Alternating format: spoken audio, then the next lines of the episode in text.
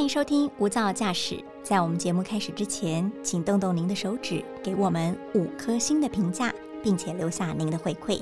让我们制作更多你喜欢的节目。那今天的节目开始喽！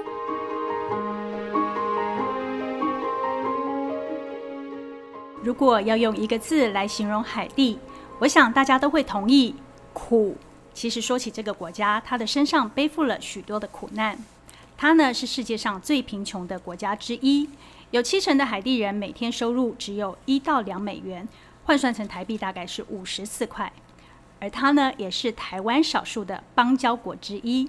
其实台湾的根啊，早就深深的扎在海地的土地上了。大家好，我是李佩玲，大爱新闻 Podcast。一百个看世界的方法。我们今天为大家邀请到的是拉丁美洲的专家，也是淡江大学的国际长陈小雀博士，一起揭开海地的真实面貌。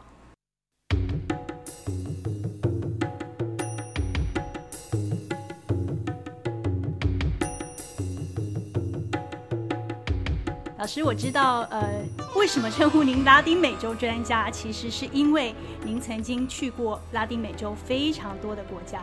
周游列国，可以这样形容。您对每个国家真的都是如数家珍，而且也非常了解它的一个历史背景。那么，我们今天来谈海地，您去过吗？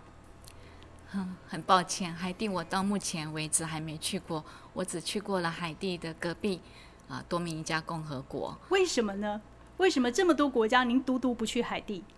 两个原因，第一个原因就是我是念西班牙文的，我是念拉丁美洲研究，那我自己在墨西哥读拉丁美洲研究啊。那嗯，海地讲法文，而且它也不是那呃纯正的法文，它是法文加上当地的。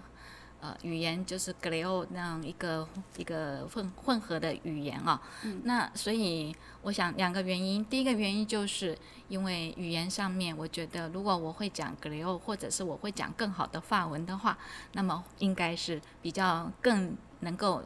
看得更清楚。那第二个原因就是因为海地它的贫穷、它的动荡不安，跟加上有一些疾病的一些威胁，所以当我在啊，拉丁美洲进行田野勘察的时候，因为我通常都是一个人，所以我比较少会想选择海地这样的一个国家啊，所以我只到了多米尼加啊，这就是比较抱歉的一个地方。所以主要真的就是一个安全、人身安全上面的考量。那我们可不可以用简短的一分钟，老师来跟我们快速的？因为我想很多的听众朋友也许不是那么认识海地哦，会觉得啊，反正都是拉丁美洲国家嘛，长得都一样，这样子不会特别的对他留下深刻的印象。老师，您可不可以用一分钟带我们快速的认识一下这个国家呢？好。海地是一个很特别的一个国家，因为它是西半球第一个由黑人所建立的国家，它有很多的第一。那么也可以说是拉丁美洲第一个独立的国家啊，除了美国不是拉丁美洲哈，因为美国是美国。那拉丁美洲国家当中，海地是第一个独立的国家。那海地呢，它有很多的历史啊，包括它是哥伦布。第一个抵达的这个地方，嗯，发现新大陆的哥伦布抵达之后，他先到了巴哈马群岛，最后他要选择据点，他就到了海地，所以海地是哥伦布第一个建立据点的地方。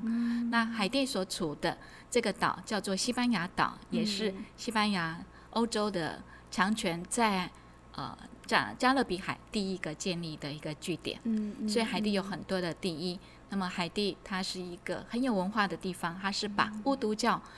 把它合法化化的一个国家。嗯嗯嗯。所以其实刚刚老师形容的海地是非常美好的，哎，就是有这么多的第一，那感觉上也是有先天的条件可以好好的发展成为一个很好的国家。可是老师您没提到的是，它还有很多的第一是敬陪末座，是倒数的，可不可以谈谈有哪些是倒数的第一？譬如是最穷的。拉丁美洲国家，嗯嗯，刚刚佩林也提到了，它有百分之七十以上，呃左右的人民，他是生活到在呃收入很低、收入很低的一个状况底下，那它也是一个教育水准比较差的一个地方，文盲很多，文盲很多，还有它的平均余余命也是跟拉丁美洲国家比较起来是比较短的哈，现在有提升了，大概是。呃，男女渔民平均的话，大概就是六十三岁。哦，那就是真的是很短很短命的国家。如果我们跟古巴嗯比的话，古巴都八十几岁了，古巴人比较快乐是吗，老师？海地人其实也应该很快乐，那他们怎么了？因为他们面临的就是一个贫穷的问题，嗯嗯嗯，再来就是社会暴力很严重。那再来第三个问题就是政治的斗争一直不断啊，所以一个国家要安定，这个政府一定要让它有稳定的一个力量，能够做做好更多还有市政的政策。嗯哼，那如果一个政府动不动就是在变化啊，我们举例啊，一九八六年到现在，今年二零二零二一年，这样有三十五年的时间，我们知道海地总共有超过二十个政府，哇哦，三十年、三十几年的时间换了二十20个政政府。OK，其中有很多次是临时政府、临时总统，嗯。有总统被流亡、被暗杀，就像七月七号，今年的七月七号。摩伊斯，摩伊斯被暗杀、嗯。这样的一个状态啊。那么在这三十五年当中，只有一个总统完成他五年的任期，只有一个完成五年任期。对，哦，那是哪一位？呃，普华雷，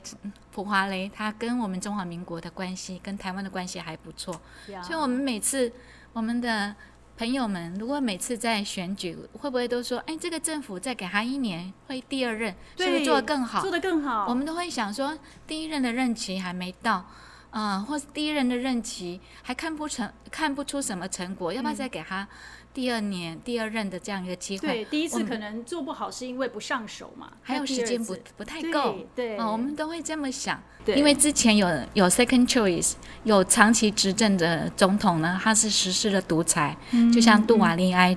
总统，他们父子两个人在海地呢，总共是将近三十年，二十九啊，因为他实施了独裁，嗯然后他利用了。他还利用的这所谓的特务系统哈、他把他们民间传说的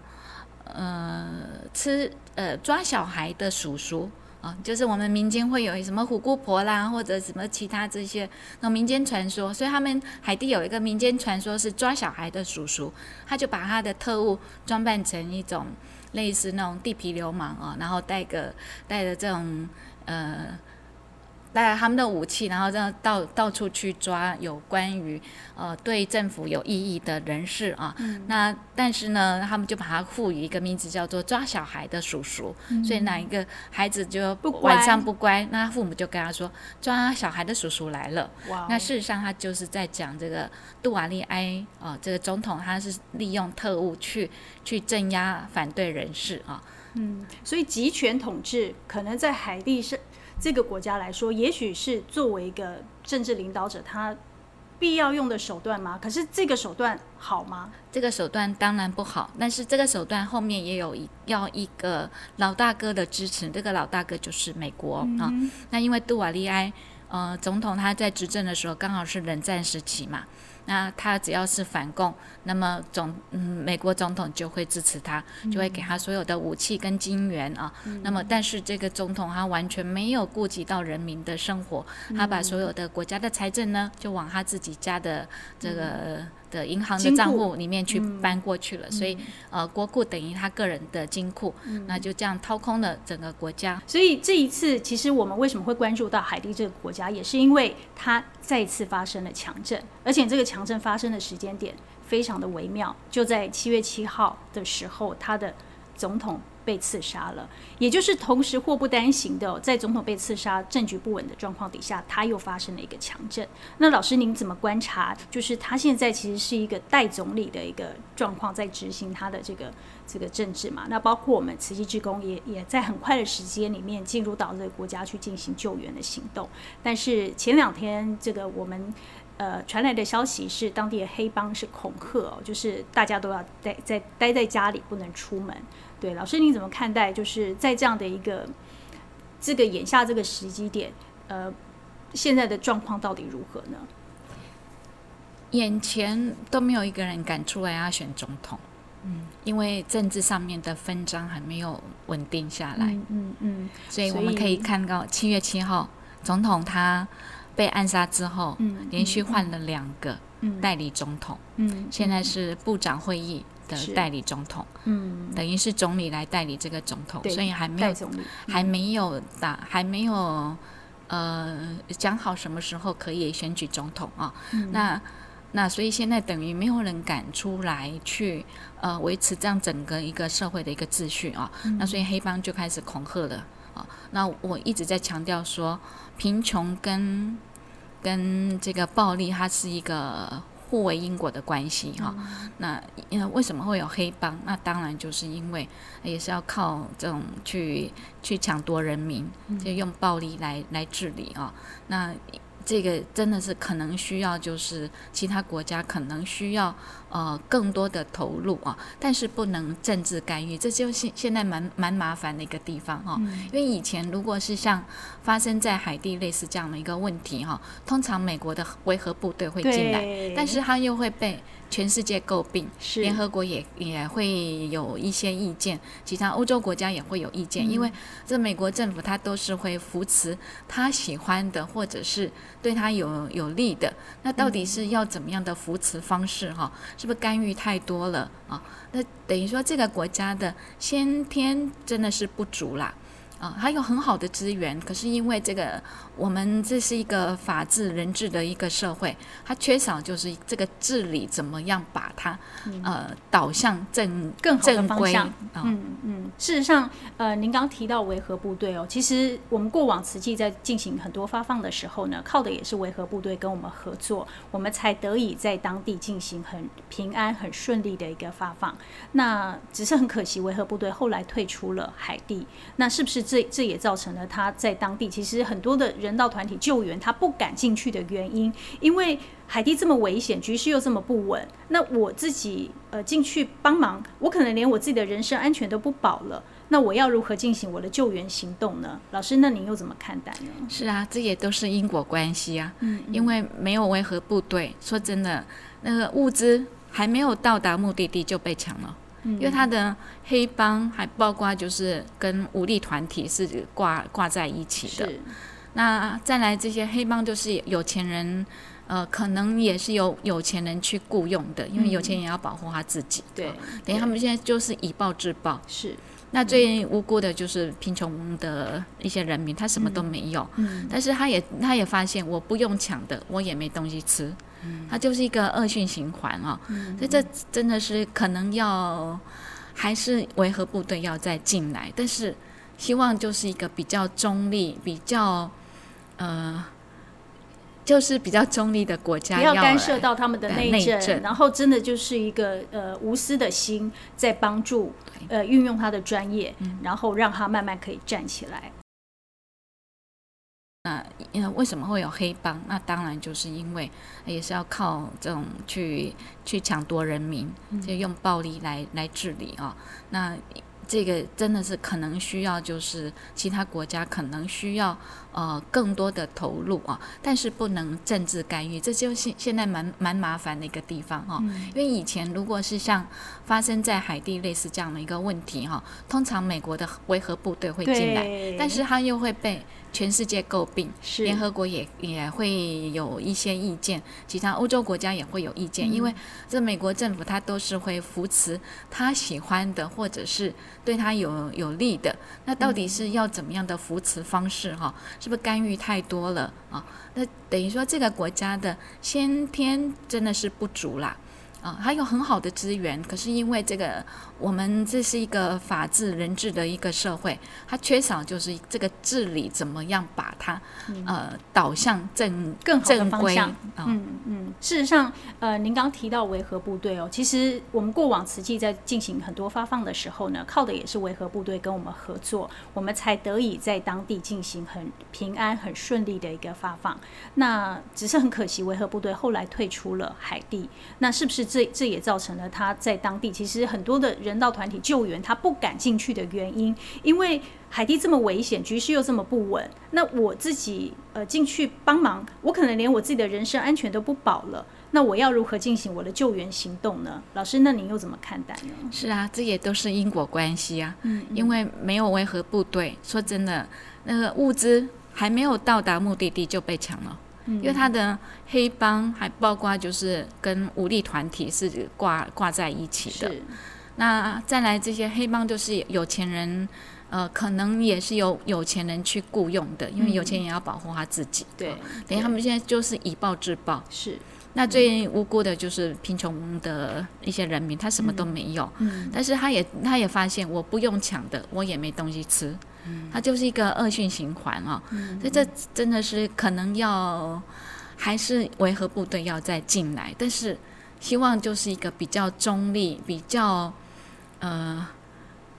就是比较中立的国家不要干涉到他们的内内政，政然后真的就是一个呃无私的心，在帮助呃运用他的专业，嗯然后让他慢慢可以站起来。海地十四号遭受规模七点二强震，造成许多民众伤亡。救援行动目前进入第二天，足球场被改建成临时避难所。美国以及邻近国家纷纷伸出援手，但官方统筹效率不彰，甚至有人趁机打劫，影响救难进行。刚刚听的这一段大新闻的外电报道，它是在描述八月中的时候，海地再度遭遇了规模七以上的强震。为什么说再度呢？是因为在二零一零年，海地也曾经遭逢世纪强震，这两者的规模差不多，不过夺走的性命却差了将近百倍。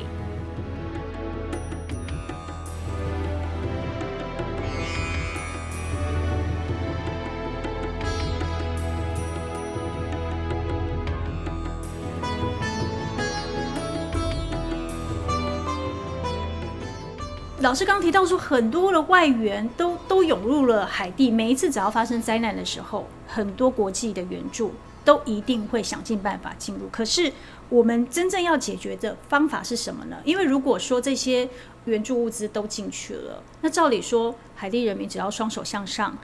等着领这些嗯救援物资就好了。可是，真正要帮助他站起来的方法是什么呢？要有更多的方法，因为救急没有没办法救穷。嗯，那要救穷，就要很多的这个政策要一起的有配套嘛，嗯，嗯譬如包括政治要稳定啊，那还有就是教育要普及，他这两点都做不到，嗯。教育没办法普及啊，那人民就没有办法用知识来提升自己，嗯。自己有什么东西可以让他的工作能够有附加价值嗯。都没有。譬如呢，老师有没有什么好建议？就是除了呃想办法在产业面，当然我们知道当地工作机会不多，可是有没有什么办法运用他们自己的特色，能够找到一条生路的？是的，像呃，一般企业、外国企业想要投资，都一是这个国家一定要稳，政局要稳定，才有办法去投资哈。那那像海地这样子，很多大企业当然是不太敢去投资。那有来投资的，大部分都是像农业国家哈，农业的农业产业方面，那农业产业又被那个大当地的大地主或者当地的工商团体去垄断了。那可怜的就是有能力，但是他没有资金的，比如说十人以下的微型企业。哦。那微型企业是不是创业，呃创业，嗯。包括就是要给他小额贷款？嗯因为微型企业其实是可以透过嗯一些这个呃有有一些外资银行其实是可以协助他们的，可是创业要创什么业呢？他们有什么？他因为它手工业，手工业啊、拉丁美洲最强的哦，地方就是在它手工业，嗯嗯包括它本身啊、有原住民的文化啊，虽然海地哦、后来原住民都也被殖民者给给呃这个杀死了哈，后来就引、引进黑人，那这黑人他有从非洲带过来的文化，到现在在海地还是保留的啊，譬如像巫毒教啦，还有包括他的他的这个绘画的这种元素，其实我们可以看得到啊，在加勒比海很多黑人国家的他们的艺术创作当中，就是有它。非洲的这个因子跟它非洲的这种艺术细胞都存在，包括雕刻品啊，还有音乐啦啊，还有像艺术这个舞蹈等等哈。绘画，绘画，我记哦。得我就在多米尼加买了好几幅，呃，这个海地人做的这个作品啊，这个绘画的作品，那个用色啊，它是它是油画，但是油画纸很贵，他们就用在那个普通的。普通的布上面，那上面就先涂一层漆，然后在上面做做画哈。所以我们呃我在路边在多米尼加共和国的路边买到的啊，这些海地艺术家的作品就很便宜。那我就问多米尼加的这些商店，我就问他们为什么你们卖这么多的海地的艺术家的那个作品？他说我们是在帮海地人，因为他们的东西有很多的观光客不敢去。从八零年代的艾滋病的这个影响哦，还有包括二零一零年因为霍乱的问题，所以有饮用水的问题，很多观光客不太敢去啊。那他们的艺术东西就不能卖，那他们都跑到这个就。就到就送到多米加去卖，那到多米加的这个观光客多，就所以有一阵子就是多米加很流行，就是帮海地的艺术家卖他们的艺术品啊。那这些艺术品其实我们用手去摸它，或者是嗯。那个触感就可以发现，他们真的很穷，它不是真的这个画布啊，不是真的那个画布，它就是一般的布，那上面再涂上一层的这个原料，然后在上面再做作画，可以看得出来，它非常用了很多的，嗯，这种非洲的元素跟用色的大胆哦。那可是每一幅作品都很便宜。那可就可见说，呃，我们没有传递到这种知识就是力量的这样一个一个教育给他们，也许他们的创作应用在别的地方，变成杯子啦、T 恤啦，或者是桌巾啦，它就有附加价值了啊。所以这个我觉得可以从微型企业，还包括教导他们。这种著作权的观念，跟怎么去保护他自己的产品，而不是他做那么那么多的东西就被剽窃了啊，创意被拿走了，那结果他们还是一一贫如洗哈，这就很可惜了。嗯，所以老师刚提到，就是他们有这样的观念，表示说他没有受过。足够的教育，那会不会教育是翻转他们命运的一个机会呢？因为我们慈济在当地其实也有援助了四所的学校，那这四所学校呃成立了之后呢，其实可以看到当地孩子的脸上真的很多的笑容，对他们跳舞啊、唱歌的方式去赞叹有这所学校让他们可以念书。那老师怎么看待教育是不是翻转他们命运唯一的机会？没错，教育绝对是翻转他们命运的一个机会啊！